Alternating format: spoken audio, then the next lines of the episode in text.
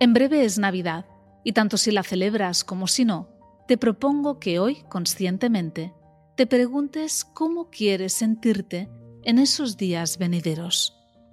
Porque no podemos recoger lo que no hemos sembrado antes. Así que esta propuesta te invita a plantearte, a imaginarte y a sentir qué quieres crear en los días posteriores. Pero no para que sean un deseo y nada más, sino para que pases a la acción hoy mismo. Si quieres vivir una Navidad en calma, toca tomar conciencia de qué puedes hacer hoy para que así sea. Si quieres vivirla de una forma íntima y tranquila, quizás ya puedes tomar acción para que se materialicen los días que anhelas. Pregúntate qué quieres y qué tienes que sembrar hoy para recoger luego. Cuando lo sepas, pasa a la acción. Que tengas un feliz y consciente día.